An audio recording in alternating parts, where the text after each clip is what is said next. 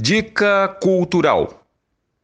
Ivan Ferretti lança livro infantil em São Paulo. Amanhã, dia 13 de julho, o conhecido dos saraus, agitador cultural, veterano Ivan Ferretti lança o seu mais novo livro infantil, As Aventuras de Dardarim, o lançamento não poderia ser diferente, cheio de convidados especiais para celebrar a chegada de seu mais novo livro.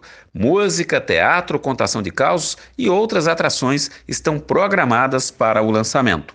O lançamento vai acontecer no Domênica Café, que fica na rua Doutor Queiroz Aranha, 45, a 30 metros do metrô Ana Rosa, em São Paulo.